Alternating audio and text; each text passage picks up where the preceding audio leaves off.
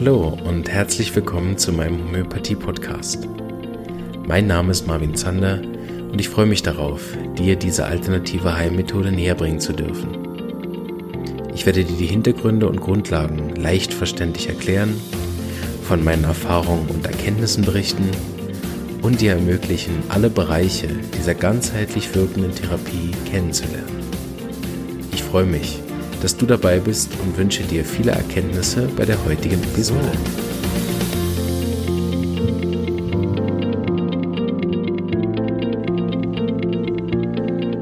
Hallo und herzlich willkommen zu dem vorerst letzten Video, was ich zusammen mache mit dem Dozententeam der Samuel Hahnemann Schule aus Berlin. Ich kann schon mal sagen, dass das für mich ein großartiges Projekt war, vor allen Dingen euch alle kennenzulernen so ein bisschen mit der Heimat in Kontakt zu stehen, was da so aus der Homöopathie läuft und gearbeitet wird. Und äh, ja, ich habe auch äh, die vielen Kommentare und Zuschauer genossen. Da waren einige dabei, die ähm, auch interessante Fragen gestellt haben. Das ist heute auch wieder möglich. Ähm, natürlich nicht, wenn das äh, nachgeschaut wird, aber wer live dabei ist, kann auch gern Fragen stellen. Und der Arne Krüger, der heute bei mir ist, und ich, wir werden dann die Fragen nach bestem Wissen beantworten. Ja, und ich äh, freue mich, dass auch heute wieder einige dabei sind. Und würde sagen, ich begrüße dich erstmal. Hallo Arne, schön bist du heute bei mir. Jo, freue mich. Für die, die dich noch nicht kennen, Vielleicht stellst du dich kurz den Leuten vor, dass sie wissen, mit wem haben wir es heute zu tun. Mein Name ist Arne Krüger, ich bin Heilpraktiker und ich bin Tierarzt. Beides mache ich schon sehr lang, über 30 Jahre, sowohl als Heilpraktiker in eigener Praxis als auch als Tierarzt in eigener Praxis. Ich unterrichte auch seit über 30 Jahren an der Samuel Hahnemann Schule Anatomie, habe mal angefangen mit Zytohistoembryologie und mache heute das gesamte Spektrum der Anatomie und auch der allgemeinen Pathologie und der Gesetzeskunde. Bin stellvertretender Schulleiter der Samuel Hahnemann Schule und eben auch innerhalb der Schulleitung, die ich ja zusammen mit meinem Bruder Andreas mache, für die klinischen Fächer zuständig. Bin stellvertretender Landesvorsitzender des Heilpraktikerverbands hier in Berlin und Vizepräsident des Fachverband Deutscher Heilpraktiker Bundesverband bin Sprecher der Arzneimittelkommission der deutschen Heilpraktiker und leitet dann auch noch die Stiftung Deutscher Heilpraktiker. Also habe so ein ganzes Spektrum an Dingen, die ich tue. Wow. Ja, da arbeiten wir uns, glaube ich, ein bisschen durch. Sehr gut. Das ist ja einiges. Wir haben so ein paar Hauptthemen äh, rausgesucht, damit wir nicht vier Stunden miteinander reden, obwohl ich das mit einigen der Gästen jetzt schon gern gemacht hätte. Ähm, aber wir schauen mal, wo uns das hinführt. Das Wichtigste ist natürlich, weil wir ja hier äh, grundsätzlich vor allen Dingen über Homöopathie reden wollen in dem Interview, ist natürlich, wie bist du zur Homöopathie gekommen? Zur Homöopathie bin ich gekommen über meinen Bruder. Ich habe ja Tiermedizin studiert. Andreas hat in dieser Zeit für seine Heilpraktikerüberprüfung gelernt und hat viel über die Homöopathie, die er selbst gelernt hat, erzählt. Und äh, ich habe dann als streng naturwissenschaftlich denkender Mensch alle wunderbaren Diskussionen zwischen Naturwissenschaft und Homöopathie mit Andreas zu diesem Zeitpunkt geführt. Das ist so schön. Da ich habe insofern alle Argumente von der Gegenseite auch selbst immer schon mal ins Feld gebracht. Mhm. Ich selbst bin einfach überzeugt worden durch das praktische Tun, also nicht von irgendwelchen intellektuellen Strukturen, sondern einfach durch das praktische Tun. Am einfachsten tatsächlich bei meinem eigenen Hund der hatte eine chronische Augenentzündung, dann gibt man den Antibiotikum, dann wird die ganz schnell besser und ist nach 14 Tagen wieder da. Und dann habe ich überlegt, jetzt kann ich 20 Salben probieren. Hab mit der Literatur, die ich damals schon von Andreas bekommen habe, probiert, habe mir was rausgesucht, habe das Richtige anscheinend gefunden und der Hund war nicht nur seine chronische Augenentzündung, sondern auch den ganzen chronischen Augenausfluss, den er seit Jahren gehabt hat, los. Und das hat mich eigentlich gut überzeugt und habe dann mhm. viele Versuche gemacht, habe schon während des Studiums mich fortgebildet im Bereich Veterinärhomöopathie, habe also alle Kurse, die man dann später machen musste, und ich habe die dann auch normal machen müssen nach der Approbation, um eine Zusatzbezeichnung von der Tierärztekammer zu bekommen. Also bin da in die Überzeugung reingekommen und bin über meinen Bruder Andreas auch zur Samuel Hahnemann Schule gekommen, da dann mhm. allerdings mal irgendwann ein Klinikdozent gebraucht wurde. Und ich war gerade nach meinem Physikum in der Tiermedizin und da ist man natürlich bei Zytologie und Histologie auf einem guten Stand. Mhm. Und da man in der Tiermedizin ja acht verschiedene Tierarten parallel anatomisch lernen muss, lernt man dann quasi nebenbei auch noch den Menschen mit. Mhm. Und habe dann vergleichend das ganz gut gehabt und bin dann in den Anatomieunterricht der Schule reingestiegen. Noch bevor ich überhaupt Heilpraktiker werden konnte, weil ich war noch zu jung dafür. Mhm. Ja, das geht erst mit 25, gell? Das ist, glaube ich, genau, immer so. Genau. Ja. Ähm, was war so, das ist ja immer sehr interessant, finde ich, für, für noch gern ähm, Interviews mit, mit ehemaligen Medizinern oder immer noch Medizinern, spielt gar, eigentlich gar keine Rolle, ob immer noch oder ehemalig. Aber was ich immer sehr interessant finde, was sind so die letzten skeptischen ähm, Hindernisse, die du so gehabt hast, bis du dich dann voll auf die Homöopathie eingelassen hast? Was sind so die letzten Punkte, wo du gesagt hast, also habe ich mich noch lange mit schwer getan?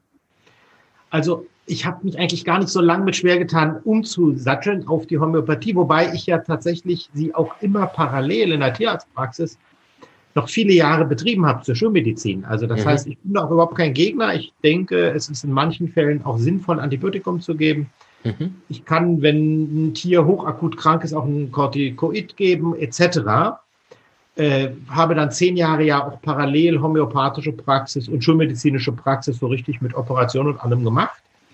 Wobei die Chirurgin war immer mehr meine Frau. Ich habe da nicht so die Finger dafür. Und nachdem unser zweites Kind dann da war, hat meine Frau dann sich aus der Praxis verabschiedet. Und dann habe ich dann auch die Homöopathie in der Praxis bei den Tieren nur noch gemacht.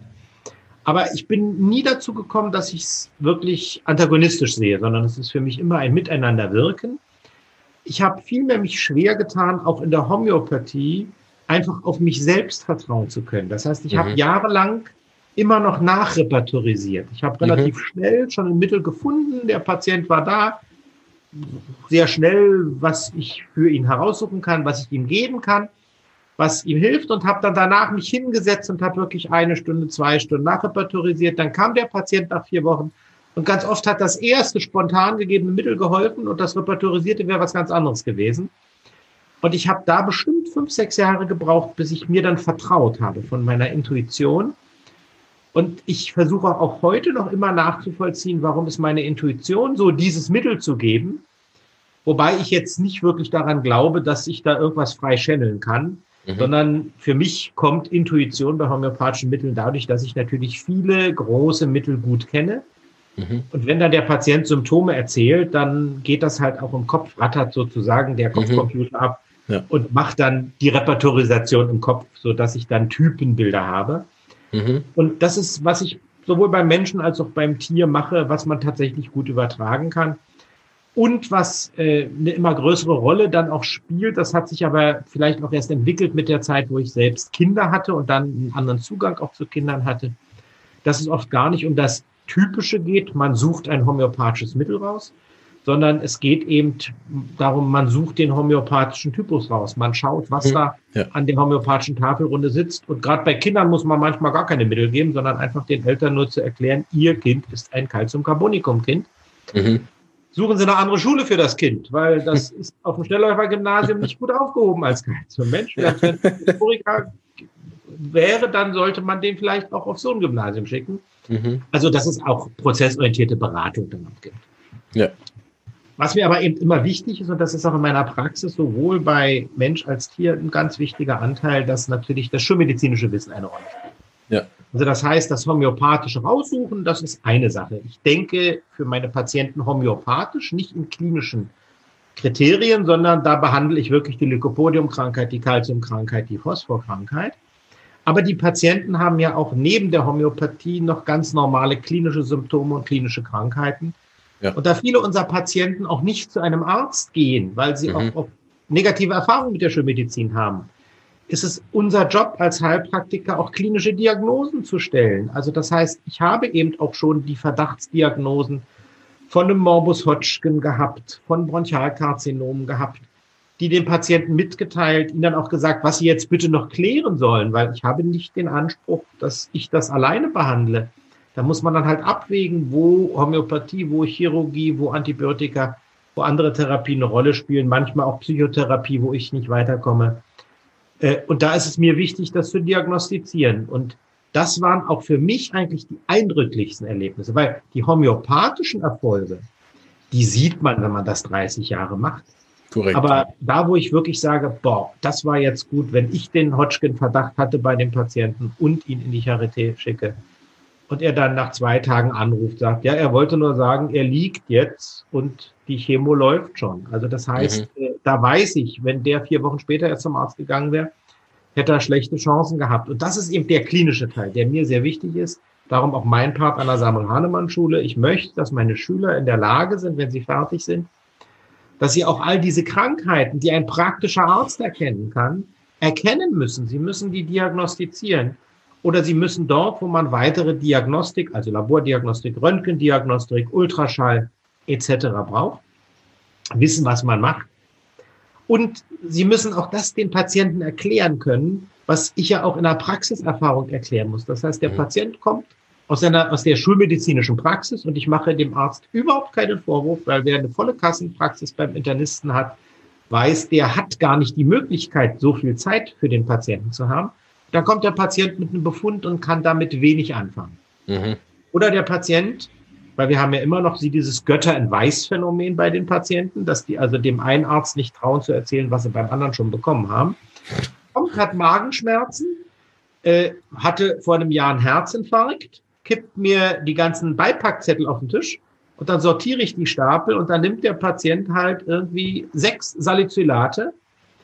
Ein Salicylat wäre ja wegen dem alten Herzinfarkt zur Antikoagulation sinnig, aber sechsmal macht einmal die Antikoagulation ad absurdum, weil dann ist man in der normalen Dosierung von Acetylsalicylsäure. Und wenn man das ein Jahr lang nimmt, dann kann sich jeder vorstellen, der Pharmakologie kennt, wieder die Magenschleimhaut reagiert. Dass dem der ja. Magen wehtut und der Magenblutung hat, ist klar. Also da geht es um simples pharmakologisches Wissen, um klinisches Wissen.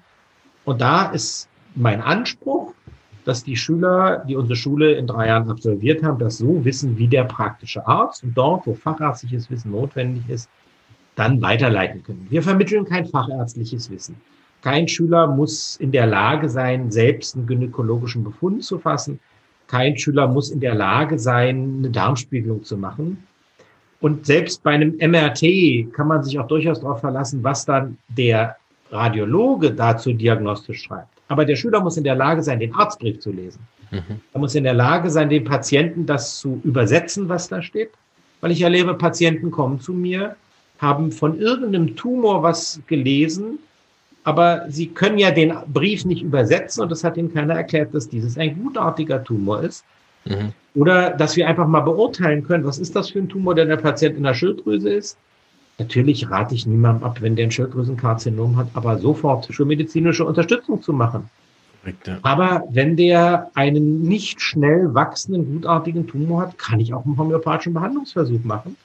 Und dann ist die Situation, dass ich doch nach vier Wochen sehen kann oder was ganz oft wir die Situation haben, Patientinnen mit bedrohlichen Pappbefunden, wo wir also in der Cervix-Diagnostik die nicht selbst machen. Das sollen Gynäkologen mhm. machen. Das ist nicht unser Fachgebiet. Aber ich muss natürlich den Befund deuten können, muss den der Patientin den erklären können. Und wenn da eine Patientin da ist, die einen durchaus problematischen Befund hat, aber die letzte, das letzte halbe Jahr irgendwie, ich sage es mal drastisch, ein scheiß Leben hatte, emotionale, körperliche Krisen hatte, ja, dann kann ich doch natürlich einen homöopathischen Behandlungsversuch machen. Ich muss aber wissen, das mache ich jetzt nicht ein halbes Jahr lang, sondern das mache ich vier bis sechs Wochen und dann verabrede ich mit der Patientin, dass ich dann bitte möchte, dass sie den wieder eine Nachuntersuchung macht. Und dann sehen wir doch, ob wir Erfolg haben. Weil manchmal geht's schnell und manchmal geht's auch nicht. Also ich habe viel Erfahrung, dass ich gesehen habe, wo Homöopathie wirken kann. Manchmal wirkt sie und manchmal wirkt sie nicht. Am Anfang denkt man, das liegt immer nur an einem selbst. Irgendwann lernt man dann, auch in der Homöopathie gibt es widrige Umstände. Es gibt widrige Umstände durch Umweltchemikalien, was der Patient vielleicht an Klebstoff in seinem Teppichboden hat. Da kann ich homöopathisch behandeln, so viel wie ich will. Was das Arbeitsleben ist. Und es gibt ja auch Notwendigkeiten. Also es ist ja locker zu sagen, dann muss man halt das, was einen krank macht, ändern. Naja, wenn halt der Chef einen krank macht, dann ist das nicht so einfach, den Job zu kündigen, wenn man dann noch drei Kinder hat und vielleicht eine Hypothek auf dem Haus und ähnliches. Also hier muss man dann manchmal auch Patienten unterstützen, dass sie irgendwie mit ihrem Leben dann da zurechtkommen. Und das alles müssen wir aber erkennen. Also von körperlichen Krankheiten, von psychischen Krankheiten, von Lebenssituationen, von Lebensumständen, von Umweltchemikalien und natürlich uns auch reinversetzen zu können, was sind Dinge, die auch rein objektiv schädlich sind. Natürlich könnte ich jedem Patienten sagen, naja, ich muss sie nicht behandeln, solange sie weiter rauchen, weil wir brauchen uns über viele Umweltchemikalien keine Gedanken zu machen, weil wir wissen, wie schädlich Rauchen ist. Aber äh, gleichzeitig weiß ich, was eine Sucht ist. Ich habe sie nicht beim Rauchen, ich habe sie nicht beim Trinken, ich habe sie bei dem, was man Gott sei Dank auf dem Bild nicht so gut sieht, was unterhalb ist, nämlich der Bauch. Also das heißt, das fällt dann beim Essen ja auch schwer genug. Ja, ich finde es auch, auch sehr wichtig, dass man den Patienten diese Sachen dann auch näher bringen kann und dazu muss ich eben das dann auch verstehen, weil nachher im schlimmsten Fall gehen die noch googeln und dann äh, ist es sowieso immer ein tödlich verlaufender destruktiver Krebs, der sie eigentlich gestern schon umgebracht hat. Also da, da merke ich auch immer, wenn ich das dann rüberbringe, dann habe ich auch ein bisschen Einfluss, vor allen Dingen bei den ängstlichen Typen, dass die nicht gerade äh, den Nocebo-Effekt anwerfen, die Kurbel ordentlich drehen und dann auch äh, die, den Prozess noch deutlich verschlimmern. Ja. Ich würde gerne mal eine Frage dazu stellen, so ein bisschen aus meiner Studentenzeit heraus, ähm, weil du ja da auch den gesagt hast, du bringst es den Studenten bei. Was ich beeindruckend gefunden habe an unserer Schule ist ja, dass wir eigentlich drei riesige Fächer parallel lernen. Also erstmal die Homöopathie, das wissen wir beide, da lernt man sowieso nie aus. Da kann man, äh, ich weiß nicht inzwischen, wie viele Mittel gibt es, 8400 Arzneien studieren. Das ist ja nicht mal ein Computerprogramm gibt es im Moment, was die alle zusammenbringt. Also da, da brauchst du mehrere Inkarnationen, wenn du es überhaupt schaffst. Ähm, dann hast du Medizin. Ich komme in der Regel mit 75 aus. Genau, genau, das ist der andere Punkt. Ne? Aber ähm, äh, der zweite ist ja Medizin, was mindestens genauso groß ist. Also wenn ich mich in alle spezifischen Sachen und dann versuche noch vielleicht auf ein paar Gebieten wie Kardiologie oder so weiterzubilden. Ähm, äh, und dann habe ich noch den riesigen Teil der Psychologie, die ja noch den tausend Äste hat und so weiter, was ja auch mit einfließt. Und das sind nur die drei Hauptbestandteile. Ich kann ja dann noch Naturheilkunde, verschiedene alternative Heilmethoden noch hinzufügen. Und als Student habe ich oft gedacht, wie soll ich solche nicht endenden äh, Fächer, wo ich jeweils eins für sich schon nicht studieren kann, vernünftig, wie schaffe ich das nachher, das so auf den Punkt zu bringen, dass ich in der Praxis nicht äh, von nichts eine Ahnung habe? Na, zum einen einfach, dass man tatsächlich ganz systematisch rangeht ans Lernen. Also das, was ich auch den Schülern versuche klarzumachen. Es gibt bestimmte Dinge, die muss man einfach erstmal lernen. Also ich muss nicht warten, bis ich das Kreislaufsystem als Ganzes verstehe, weil dann ist der Unterricht schon weit vorangeschritten, sondern wie die Herzkammern heißen, wie die Gefäße heißen, muss ich einfach erstmal lernen, wie die Blutkörperchen heißen, was die für Funktionen haben, was IgG und IgM machen. Das ist Lernstoff. Also manchmal wirklich die Clipschule auswendig lernen. Also das heißt, in der Überzeugung den Menschen nahebringen, den Schüler nahebringen, dass es einmal ein Punkt ist von Lernen, auch von Lerntechnik, wo wir die Schüler auch unterstützen, ob der eine besser mit Karteikarten lernt, der andere besser, wenn er seine Skripten ausmalt. Wenn man in meinem Unterricht sitzt, sollte man eine gewisse Freude am Abmalen haben, weil ich bin ein leidenschaftlicher Tafelmaler und äh, male Tafelbild auf Tafelbild und kann da wunderbar erklären, muss momentan in den Zeiten von Online-Zoom-Unterricht, weil Corona-bedingt kein Präsenzunterricht in der Schule, äh, mich dann mit Malen auf Whiteboard und PowerPoint zufrieden geben, was mich sehr einschränkt in meiner mhm. Kreativität. Und das ist eben das Schöne, dass mit den Bildern man sich die Dinge, die man erstmal stur auswendig lernen muss, dann schön merken kann. Es gibt allerdings Szenen, da hilft mir auch das Whiteboard nicht. Ich finde so das Schönste, Sinnhafteste ist, wer mal gelernt hat, wie der Eisprung stattfindet und wenn dann der nasse Schwamm durch den Raum auf den Follikel fliegt, auf die Tafel platzt und dann das Wasser in Form der Östrogene runterläuft, das vergisst man nie wieder. Das ist, da muss man Eisprung nicht mehr theoretisch groß lernen, das hat man dann drin. Das Gleiche ist, wenn wir auch Praktisches tun. Also wir machen ja keine Sektion, wir dürfen keine Leichenschau machen als Heilpraktiker. Darum muss ich dann das Metier der Tiermedizin zu Hilfe nehmen, dass zumindest einmal im Jahr ich einen Spanferkel besorge und Schweineherzen und Rinderherz und Geschlinge. Da sind dann an dem Tag nicht alle Schüler da. Das ist halt einfach so. äh, dass man das auch wirklich mal merkt. Wobei, wenn man das mal sinnfällig genommen hat und mit dem Finger den Weg durch die Herzkammern den, dem Blut gefolgt ist, ist das cool. Und so wie man dann den klinischen Fachbereich lernt, erst mit dem Auswendiglernen, dann mit dem Verstehen, mit dem Zusammenhänge herstellen, haben wir natürlich dann eben auch Dozenten, die dann im zweiten, dritten Jahr in der Differentialdiagnostik dann diese einzelnen Fäden, die ich im ersten Jahr lege, zusammenbinden. Und wir haben ein eigenes Fach Psychiatrie, wo natürlich dann auch dieser Teil gemacht wird. Aber es ist ja so, dass diese Verbindung von Körper und Psyche nicht nur in den klinischen Fächern Anatomie, Pathologie, Psychiatrie eine Rolle spielt, sondern zum Beispiel bei uns in der Leibarbeit, da wird ganz viel ja auch Psychiatrie im Angewandten geübt, hereingebracht, den Menschen das auch erklärt. Oder in der Homöopathie. Man kann keine Homöopathie erklären, wenn man nicht ganz viel über psychische Dinge, die bei uns ablaufen, wenn man nicht ganz viel schaut, wo ist meine Ich-Entwicklung, welche Persönlichkeitsanteile habe ich dann. Also das heißt, es gibt viele therapeutische Teile. Das gleiche gibt es auch oder soll es wohl geben in der chinesischen Medizin. Davon habe ich jetzt überhaupt keine Ahnung. Aber ich weiß, dass also auch da unsere Schüler sehr intensiv von den Dozentinnen vorbereitet werden. Und selbst in der Massage hat das einen großen Teil. Also das ja. heißt, dass da emotionale Prozesse eine Rolle spielen. Und da lernen die Schüler dann sehr viel an der Verknüpfung Therapie, klinisches Wissen, psychologisches Wissen, psychiatrisches Wissen in der Kombination. Man könnte auch mal sagen, auch seelisches Wissen, weil das ist ja vielleicht der allgemeinere, allgemeinere Übergang. Und was auch eine ganz wichtige Rolle spielt, dass bei uns an der Schule es nie das Ausklammern gibt von Dingen, die man vielleicht selbst nicht kann oder die nicht sein Wesen sind. Also mein Bruder und ich zum Beispiel sind vollkommen unterschiedlich, was sein schamanischer Weg angeht und mein klinisch und was Spiritualität angeht, eher tatsächlich sehr bieder evangelisch-lutherisch angeht. Mhm. Und trotzdem darf ja beides sein. Und dann mhm. gibt es dann noch die fernöstlichen äh, theologischen Anteile oder philosophischen Anteile, die da reinspielen. Und ich meine, unsere Schüler sind erwachsene Menschen, die können das auch durchaus aushalten. Und da, wo sie es nicht aushalten können, da kriegen sie auch von uns die Empfehlung. Also das heißt eine sehr intensive Beratung. Wenn dir dieses Fach, wenn dir zum Beispiel Leibtherapie geradezu nahe geht, dann mach das doch vielleicht ein Jahr später und guck erstmal deinen Prozess. Weil wir gehen bei unseren Schülern auch schon sehr auch an ihre psychischen Grenzen, weil viele Menschen scheitern in der Heilpraktikerüberprüfung, weil sie Blockaden haben. Mhm. Weil wenn sie aber also alleine für sich hin lernen, kommt man ja nicht an die Blockade. Mhm. Aber wenn man lernt und dann bei mir in der Zwischenprüfung sitzt und ich die Fragen, und das sind drei Zwischenprüfungen in den drei Jahren, die Fragen stelle, so wie in der Heilpraktikerprüfung.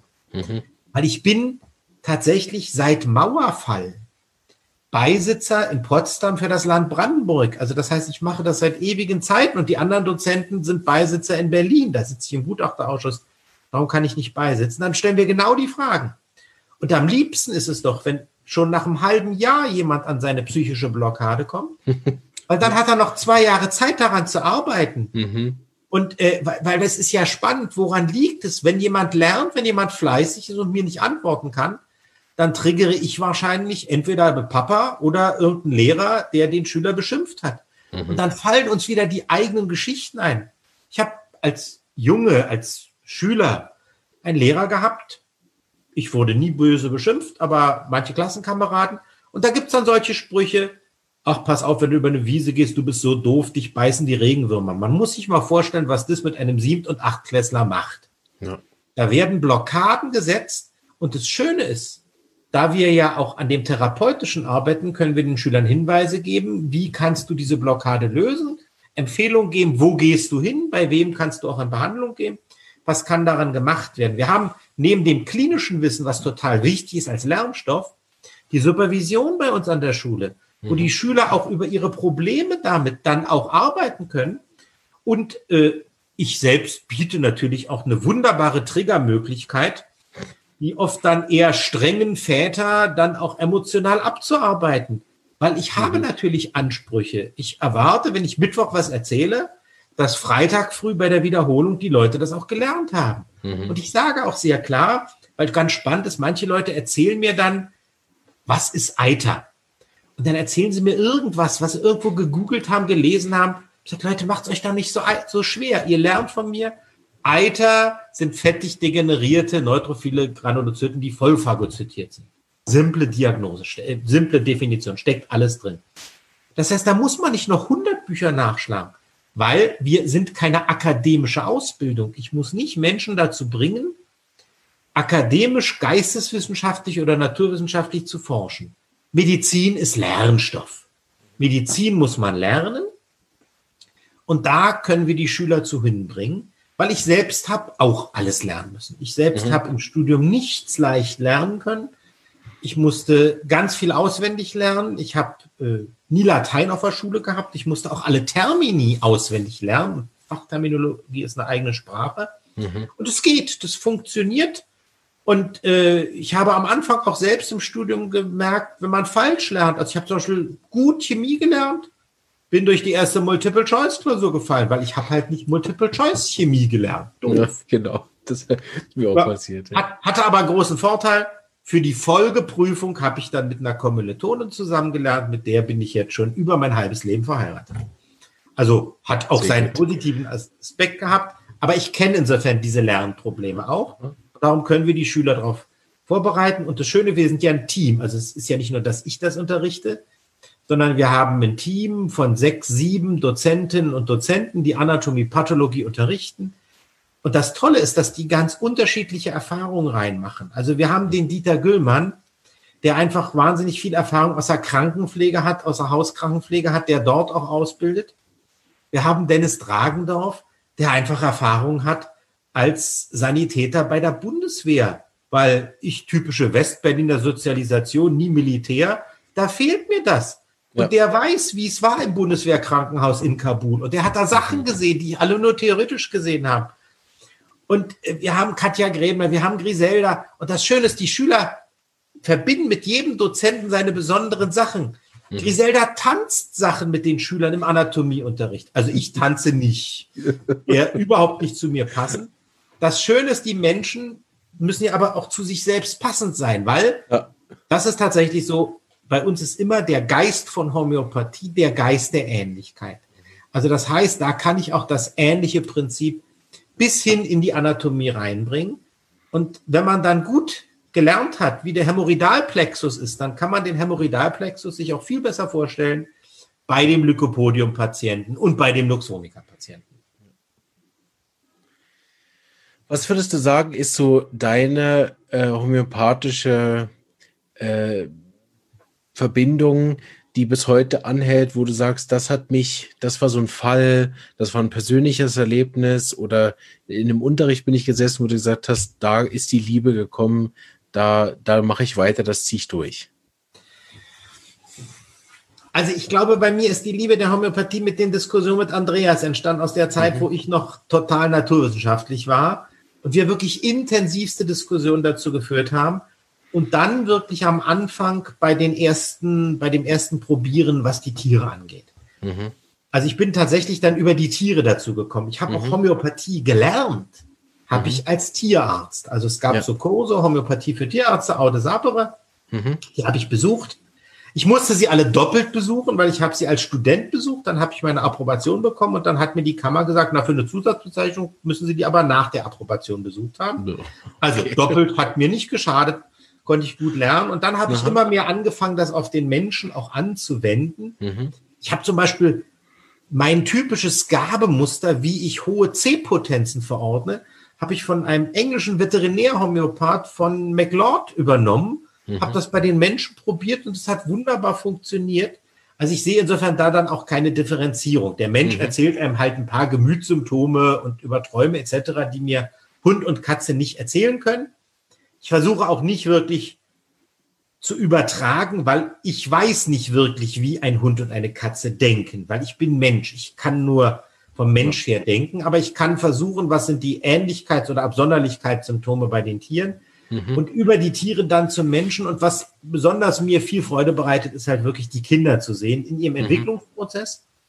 Und den Entwicklungsprozess, den man manchmal homöopathisch unterstützen kann und ganz oft eben einfach nur durch das Erklären.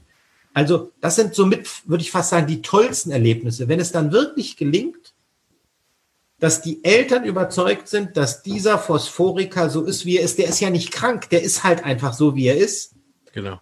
Und es ist mir zumindest einmal gelungen, eine Lehrerin davon zu überzeugen, dass dieser Phosphoriker auch mitten in der Stunde einfach mal aufstehen darf, ohne eine Repression zu fürchten, sich fünf Minuten auf einer Matratze, die im Raum liegt, liegen darf, dann wieder an seinen Platz geht und er hat der Lehrerin bewiesen, dass er dann voll fit ist. Und wir alle, wenn wir Phosphor kennen, wissen, Phosphor hält nicht 45 Minuten durch. Es ist einfach ein ganz phosphorpathologisches Format, die normale Schulstunde. Aber wenn Phosphor fünf Minuten zwischendurch Pause machen kann, ist Phosphor viel kreativer als der Rest der Klasse. Mhm. Und wenn man das positiv lenkt, muss Phosphor keinen Unsinn machen. Wenn, wenn man Phosphor halt nicht sinnig lenkt, dann macht Phosphor Quatsch, weil wir sind ja intelligente Menschen. Mhm. Also das ist so das Tollste oder eben wirklich diese vielen Carbonika-Kinder. Und das Nette ist, ich war selbst so, ich habe einen hohen Anteil von Calciumcarbonicum. Ich habe großes Glück gehabt, dass als bei mir die Grundschule in Berlin ist ja sechs Jahre Grundschule, dann geht man auf die Oberschule, vorbei war, wurde gerade die erste Generation der Mittelstufenzentren in Berlin geöffnet, dass also, glaube ich, 16 Gesamtschulen aufgemacht worden sind.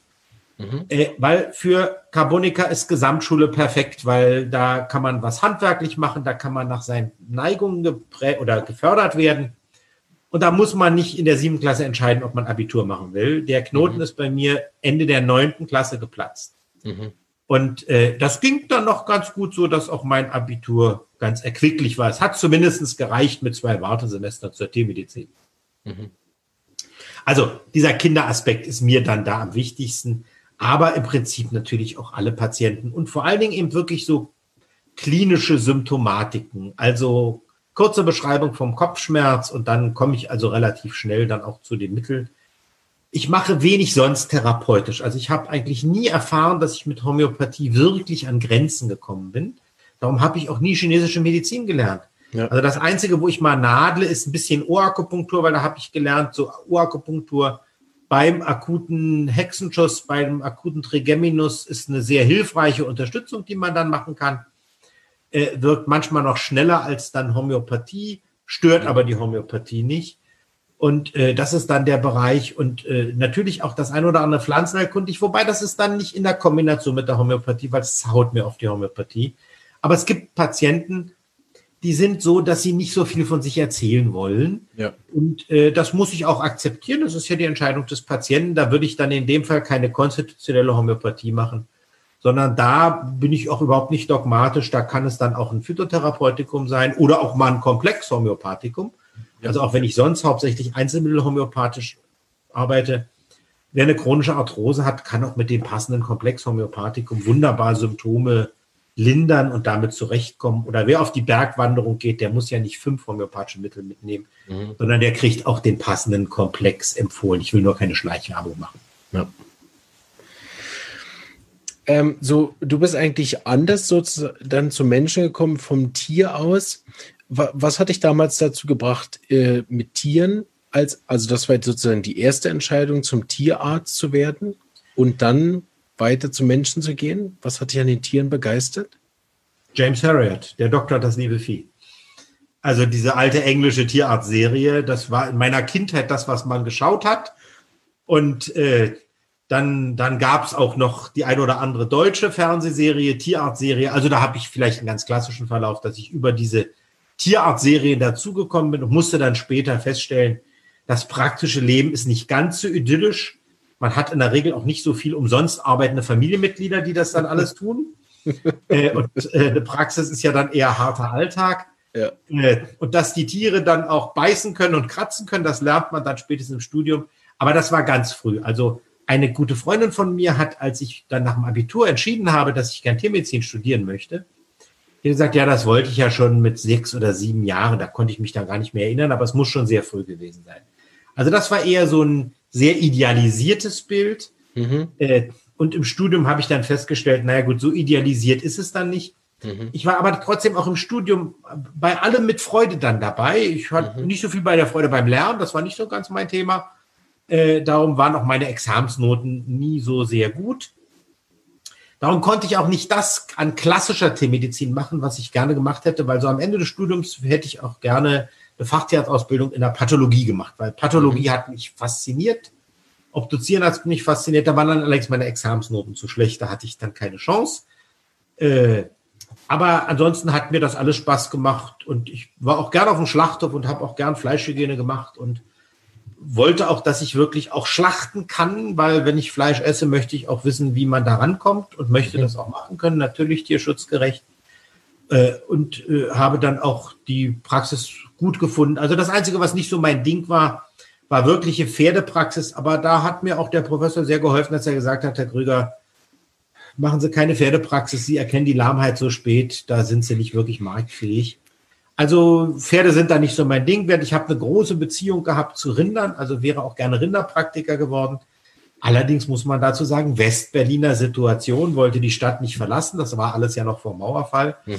Der Rinderbestand in Westberlin ist nicht so sehr groß. Da hätte ich die Stadt verlassen müssen. Und da bin ich tatsächlich dann eine typische Westberliner Pflanze, die dann hier bleiben wollte. Mhm und habe das große Glück, dass meine Frau, die aus der Pfalz kommt und in Berlin Tiermedizin studiert hat, dann auch bereit war, dass wir hier bleiben können. Wir haben uns ja. tatsächlich im Studium kennengelernt, am toten Hund sozusagen. Ja, sehr romantisch, super. Ja, das ist total romantisch. Ähm, Im Vorgespräch hast du noch so ein bisschen erzählt, auch, dass, dass dann nachher die Praxis als Tiermediziner dann auch recht eintönig sein kann. Ja, also ich, ich persönlich finde, so typische, klassische, also jetzt nicht homöopathische Tiermedizin, das ist in der Kleintierpraxis tatsächlich so. Also ich meine, die Wahrscheinlichkeit, dass bei dem Tier, was durch die Tür kommt, wenn man schön medizinisch behandelt, dass man entweder irgendwas hat, was man mit dem Antibiotikum versorgt, dass man irgendeine Entzündung mit dem Cortison hemmt, dass man irgendein Pilzmittel gibt oder natürlich eine antiparasitische Behandlung, mhm. weil natürlich haben die viele Parasiten. Das ist so. Viele Kleintierpraxen machen einen nicht unerheblichen Teil ihres Umsatzes, indem sie allerlei Futtermittel verkaufen. Mhm. Und das sind dann Sachen, die ich persönlich, ich spreche jetzt nur von mir, als langweilig empfinde. Ich finde das mhm. spannend in der Homöopathie, ist das irgendwie immer alles anders. Und von meiner Vorstellung der Individualität wäre ich auch nicht geeignet, um Diätfutter zu verkaufen. Mhm. Äh, weil nach meiner praktischen Erfahrung ist es so, es ist relativ egal, was ich füttere wenn die Konstitution entsprechend gesund ist, dann wird das alles vertragen. Das ist natürlich nicht ganz egal. Also ich habe auch die Fälle erlebt, wo die Katze seit einem halben Jahr es ihr immer schlechter geht und dann erzählt in irgendeinem Nebensatz der Katzenbesitzer, seitdem er seine Katze gut füttert. Und dann sage ich, was meinen Sie denn mit gut füttern? Naja, ich habe jetzt die Katze dann mal vegan eingestellt. Ich habe gesagt, guter Mann, eine Katze ist ein Fleischfresser. Sie können sicher mit viel Aufwand vegan ernähren. Selbst da bin ich nicht der Meinung, dass der Mensch ein wirklich Veganer ist, weil wir sind Allesfresser wie Schweine. Aber eine Katze nur mit Sicherheit nicht. Also das heißt, dass die dann tatsächlich Krankheitssymptome bekommt. Aber im Normalfall bedarf es in der Regel auch kein Diätfutter. Und da ich das nicht verkaufen mag und da ich auch nicht manche Stilblüten von Tierzucht unterstützen mag, also ich mhm. hätte zum Beispiel Schwierigkeiten, das Züchten von Perserkatzen zu unterstützen. Mhm weil eine Katze, die eine so kurze Nase hat, dass sie Probleme hat, finde ich schwierig. Oder ja.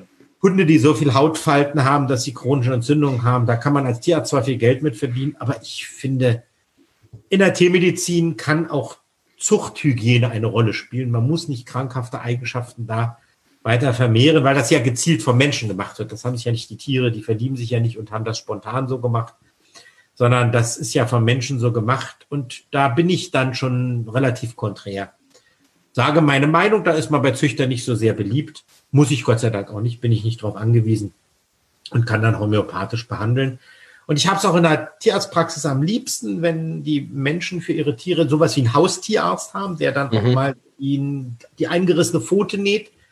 Weil seitdem meine Frau vor 19 Jahren aus der Praxis ausgestiegen ist, weil dann unser zweites Kind kam, ich habe seitdem nicht mehr operiert. Ich fange jetzt mhm. auch nicht mehr operieren an. Mhm muss man nicht. Chirurgie muss man gut können, muss man regelmäßig machen. Also die sollen ihren Tierarzt haben, der die Tiere sonst betreut.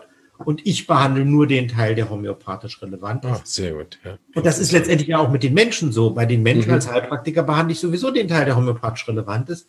Und natürlich haben die dann noch ihren Internisten oder die Frauen ihren Gynäkologen und sie haben ihren ja. Kardiologen und sie haben ihren Orthopäde, Orthopäden. Da ist ja dann eher mein Job, so ein bisschen daran auch zu handeln, was ist denn davon in der Kombination sinnvoll, was sollte man da machen. Und übrigens manchmal durchaus überhaupt nicht gegen Schulmedizin, ja. sondern dann auch im Sinne von Schulmedizin, dass mir dann eher auffällt, dass möglicherweise die Insulineinstellung des Patienten zu dem, was er ist, nicht passt und der die Empfehlung gibt, ey, gehen Sie doch nochmal bitte zu Ihrem Arzt und lassen das nochmal überprüfen. Das kann so nicht vernünftig sein. Oder lassen Sie mal Ihre Herzglykoside anders einstellen oder lassen Sie doch mal Ihre Schilddrüsenhormone überprüfen. Mhm. Weil manchmal verändert sich ja auch was. Das ist eben wieder auch, wo ich, wo für mich wichtig ist, das mit der Klinik. Weil wenn ich homöopathisch behandle, verändert ja auch sich der Körper. Korrekt. Und reagiert auf seine schulmedizinische Medikation vielleicht anders. Das heißt, ich ja. muss, wenn ich homöopathischen Schilddrüsenpatienten behandle, immer auch im Auge haben, dass dann irgendwann nach einem Vierteljahr auch mal die Schilddrüsendosierung kontrolliert werden muss äh, Im Optimalfall, dass man es vielleicht gar nicht mehr braucht. Mhm. Wobei wir natürlich sagen müssen, wir sind bei Menschen sehr viel vorsichtiger, was das Absetzen von Medikamenten angeht, äh, als zum Beispiel in der Tiermedizin. Also ich habe relativ viele Hunde, die sind Epileptiker. Mhm. Und bei einem Hund, der Epileptiker ist und ich den homöopathisch behandle, weiß ich, es klappt in ungefähr 50 Prozent der Fälle ganz gut, dass sie dann frei von Antiepileptikern sein können. Mhm. Und dann sage ich auch, dann machen wir die homöopathische Behandlung, dann beginnen wir und dann reduzieren wir die Antiepileptika. Mhm. Allerdings bin ich mir natürlich bewusst, wenn der Hund dann doch einen epileptischen Anfall bekommt, fällt er relativ kurz, bevor er auf den Boden auftrifft. Die Gefahr, dass er sich schwer dabei verletzt, bei dem Anfall ist deutlich geringer als bei einem Menschen zum Beispiel. Wenn ich bei einem Menschen die Antiepileptika ihm empfehle zu dosieren, der fällt tiefer falls der Mensch Auto fährt, am Straßenverkehr teilnimmt, können wir uns alle vorstellen, was dann passiert. Ja. Also das heißt, das ist natürlich ein schwieriges Unterfangen. Oder ich habe mhm. auch in der Tiermedizin natürlich Fälle, wo ich zum Beispiel behandle und sage, ja, wir wissen nicht, warum Ihr Hund jetzt wirklich die Epilepsie hat. Aber es gibt auch keinen Neurochirurgen, der, der, der den eventuellen Tumor aus dem Kopf rausholt. Also behandeln wir jetzt einfach mal. Mhm. Sie müssen nicht Tausende für ein CT oder ein MRT dafür ausgeben, weil es kann doch sowieso keiner behandeln. Mhm. Das würde ich jetzt so Menschen nicht sagen, weil bei Menschen weiß ich, es gibt den Neurochirurg und der kann halt auch oft den Tumor rausholen und dann ist ja dann auch gut damit. Und bei Menschen wäre jetzt mal die Epilepsie eine andere Lebenseinschränkung oder wenn man an Tumorerkrankungen denkt, ist es natürlich schon nochmal ein Unterschied, wenn ich jetzt einen Hund behandle, eine Hündin, die einen Mamatumor hat, die aber schon zehn ist, da geht es dann vielleicht um eine Lebenserwartung noch von drei, vier Jahren. Bei einer Patientin, die 50 ist, sind das aber vielleicht 30 Jahre, um die es geht. Ja. Also es hat eine andere Dimension. Ja. Wir sind in einer anderen Verantwortung. Wobei Sehr gut hier wieder und anschaulich der, dargestellt, ja, finde ich. Ja. Kann man gut nachvollziehen. Ja. Und, und dann hat man natürlich diesen, diesen Weg auch frei. Ja. Genau, dann hat man den Weg auch frei, so Fälle dann auch mal homöopathisch zu behandeln. Das kenne ich dann wiederum aus Indien, wo, wo es zwar ja theoretisch diese ganzen Sachen gibt, aber finanziell das nicht vorhanden ist. Ja. Und dann hat man eben dasselbe. Also man, man ist in der Alternativlosigkeit eigentlich. Entweder man macht nichts oder man gibt Homöopathie. Und dann erst lernt man seine eigenen Grenzen auch wirklich kennen, was wirklich möglich ist. Genau. Wir würden nicht auf die Idee kommen, wenn ein Patient mit Pest kommen würde, dem zu sagen, nehmen Sie kein Antibiotikum, wir machen das homöopathisch. Aus Indien weiß ich, weil der Staat es überhaupt nicht schafft, bei diesen kleinen Pestausbrüchen, die es auch da mal gibt, weil da gibt es ja endemisch auch Pest, mhm. äh, da schickt der indische Staat Homöopathen hin. Und es funktioniert ja dann anscheinend auch. Und trotzdem ist natürlich hier in der Alternative, wenn es Antibiotika gibt. Ich finde, Hahnemann selbst ist ein schönes Beispiel. Hahnemann hat ja in seiner Zeit gute Erfolge gehabt mit seiner Cholera-Behandlung im Verhältnis mhm. zur Cholera-Behandlung der damaligen Zeit. Ich bin der festen Überzeugung, Hahnemann würde auch heute bei Cholera wahrscheinlich Chloramphenicol empfehlen, also ein Antibiotikum, weil natürlich das doch mal auch anders wirkt. In Hahnemanns Zeit war es nicht da. Das ist ja auch die ganzen Krebsbehandlungsempfehlungen der alten Homöopathen. Solange es keine Chirurgie gab, haben die das natürlich gemacht. Solange es keine Antibiotika gab, haben die natürlich Tuberkulose behandelt mhm. oder Bronchialkarzinome behandelt, weil vor Sauerbruch konnte keiner am Thorax operieren. Es gab mhm. keine Alternative. Also das muss man dann halt doch immer auch abwägen. Darum haben wir in der Homöopathie ist heute tatsächlich auch noch mal ein Stückchen schwerer, diese Abwägung mhm. zu machen. Ähm, Im Vorgespräch hatten wir noch ein anderes Thema, was wir vielleicht noch kurz schneiden vor dem Ende. Ähm, weil eins der großen Sachen, der der Homöopathie im Moment vorgehalten wird, auch äh, belegt dann durch, durch ein paar oder durch ein, angeblich sogar ein Großteil der Studien, dass Homöopathie nicht über den Placebo-Effekt hinaus wirkt. Das haben wir kurz vorher gestriffen. Vielleicht kannst du da noch zwei, drei Sätze zu sagen. Ja. Ich will vielleicht erstmal noch den Punkt sagen, natürlich kann ich mir vorstellen, dass es auch Placebo-Wirkung gibt. Ja, keine Frage. Wenn du jetzt in Behandlung kommen würdest und äh, ich dich wahrnehme und ich total souverän wirke, kann das sicherlich eine Wirkung haben. Ich kann mir schwerlich vorstellen, dass bei Neugeborenen die Placebo-Wirkung eine Rolle spielt in der homöopathischen Behandlung. Das heißt, dort, wo Homöopathie wirkt, wer soll da der Placebo sein? Weil das Neugeborene, möge man mir mal erklären, wie das macht. Bei den Tieren. Vielleicht ist die Situation bei mir in der Kleintierpraxis noch eine besondere. Die ist sicherlich mhm. stressfreier, da sind weniger Stresspheromone freigesetzt, weil da die Tiere auch keine Spritzen bekommen, weil da nicht operiert wird. Das ist nette Atmosphäre, nettes Gespräch.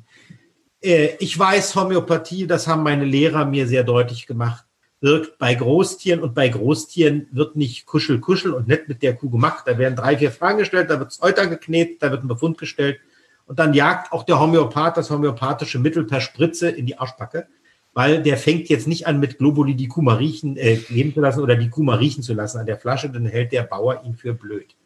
Da wirkt Homöopathie. Die Kuh bildet sich dabei nichts ein, das Schwein bildet sich nicht ein. Bei Geflügel wirkt Homöopathie wunderbar. Und da werden teilweise tausend Hühner auf einmal behandelt, weil es reicht ja, wenn ich bei einem Hund, bei einem Huhn äh, die Störung diagnostiziere, weil die haben die ja oft dann als Herdenkrankheit. Und das Huhn, was ganz hinten im Stall war, das hat ja den homöopathischen Tierarzt nicht mal gesehen. Das hat von denen nichts mitbekommen und es wirkt. Es wirkt sogar so. Gibt einen schönen Fall großer Bestand, Dauermauser, Sulfur verordnet.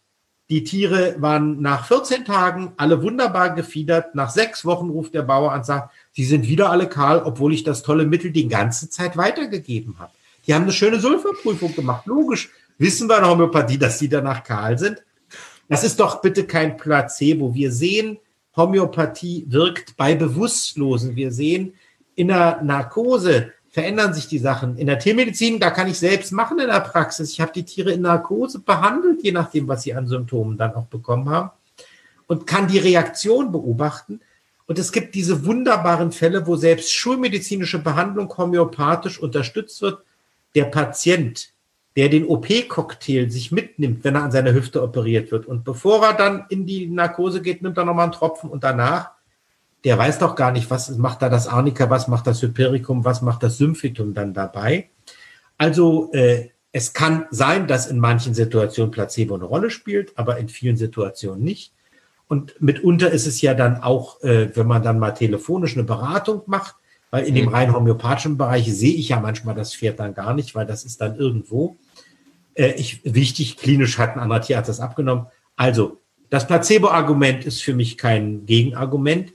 Das Interessante ist, dass ich wiederum weiß, es gibt natürlich Placebo, das gibt es aber selbst in der Schulmedizin. Ja. Ich möchte gar nicht ausrechnen, wie viel Anteil davon der tolle Arzt hat und der Gott in Weiß, äh, der auch eine Placebo-Wirkung hat. Und das ist ja auch nicht schlimm. Für ja. mich ist entscheidend, und darum sitze ich in den Gremien, ich sitze also in der Zulassungskommission für Homöopathiker, für Phytotherapeutiker, in der Homöopathischen Arzneibuchkommission. Das sind alles im Prinzip amtliche Kommissionen, wo auf die acht, wo darauf geachtet wird, dass unsere homöopathischen Mittel sicher sind, mhm. dass sie geprüft sind. Und darum ist dann der Punkt, wenn es dann um diese Wirksamkeits- oder Nichtwirksamkeitsdiskussion gibt, da muss ich gar nicht als Heilpraktiker mit den Leuten diskutieren. Dann sage ich, gehen Sie doch mal zu der Behörde. Es gibt eine Bundesoberbehörde, die dafür zuständig ist. Da gibt es Kommission, da ist akademischer Sachverstand drin, da sind wir paar Praktiker, sogar in der Minderheit. Mhm. Äh, also das bedeutet, das, also das spielt in meinem praktischen Leben keine wirkliche Rolle. Und ich finde total gut, dass es diese Kommission gibt und dass in der Kommission man sogar den Teilnehmern dankt, dass sie weiter für den wissenschaftlichen Qualitätsfortschritt der Homöopathie arbeiten. Mhm. Äh, da sitzen natürlich nicht die Leute drin, für die das alles doof ist und die vielleicht auch enttäuscht sind von der Homöopathie. Das tut ja mir für jemanden dann persönlich auch leid. Aber es wird nie eine Therapie geben, die alle Leute zufriedenstellt. Ja, das glaube ich auch nicht. Hey, vielen Dank. So viele Themen, die wir gestriffen haben, die gehört das Abschiedswort, bevor ich mich verabschiede. warum müssen die Leute zur Samuel Hahnemann Schule gehen und äh, was kannst du ihnen empfehlen? Also ich finde, Heilpraktiker, Menschen, die Homöopathie machen, aber auch andere Therapien, müssen gut klinisch ausgebildet sein, müssen gut therapeutisch ausgebildet sein und am besten, man macht das an einer Schule, wo es beides verknüpft ist, wo auch die Klinikdozenten alle Therapeuten sind und jetzt nicht von irgendeinem akademischen Level nur dann reden, sondern wirklich das in der praktischen Therapie gemacht haben. Mhm. Und ich finde, es ist der wundervollste Beruf. Und jemand hat mal so schön gesagt, es ist der wundervollste Beruf neben Papst. Das hat zwar mal Müntefering zu was anderem gesagt, aber ich finde, es gilt auch für uns. Äh, und es ist toll und ich freue mich auch, nachdem ich das über 30 Jahre mache, immer noch Menschen darin ausbilden zu können, weil es macht total viel Spaß und es was unheimlich Erfüllendes. Super, vielen Dank. Ich danke dir für deine Zeit und ich wünsche dir noch äh, weitere 30 Jahre Spaß mit, mit Homöopathie. Da und bin ich 87, aber ein bisschen eingeschränkt. Schauen wir ja, mal. Bose hat der Lehrer von Dr. Josef, ich glaube, 92 ist er geworden, also keine Ausreden. Ja, ja, so. Das Nette ist ja, man muss ja auch nicht aufhören. Also das heißt, genau. äh, ja, das gibt ja da, das gibt ja da keinen Grund. Ja, vielen Dank, Arne, an dich. Schön warst du dabei und schön auch an alle Zuschauer und Zuhörer, die dabei waren. Ähm, diese Reihe hat mir sehr viel Spaß gemacht über die Samuel Hahnemann Schule habe ich viel gelernt und ich hoffe, ihr auch.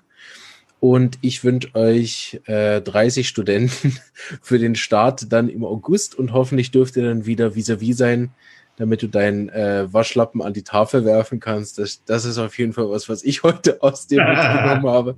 Ist wieder typisch, ne? Der, worum ging es nochmal? Ach, weiß ich, aber irgendwas hat mir an die Tafel geworfen. Das erinnere ich noch. Alles Gute und äh, ihr da draußen bleibt gesund und bis bald. Ciao. Tschüss.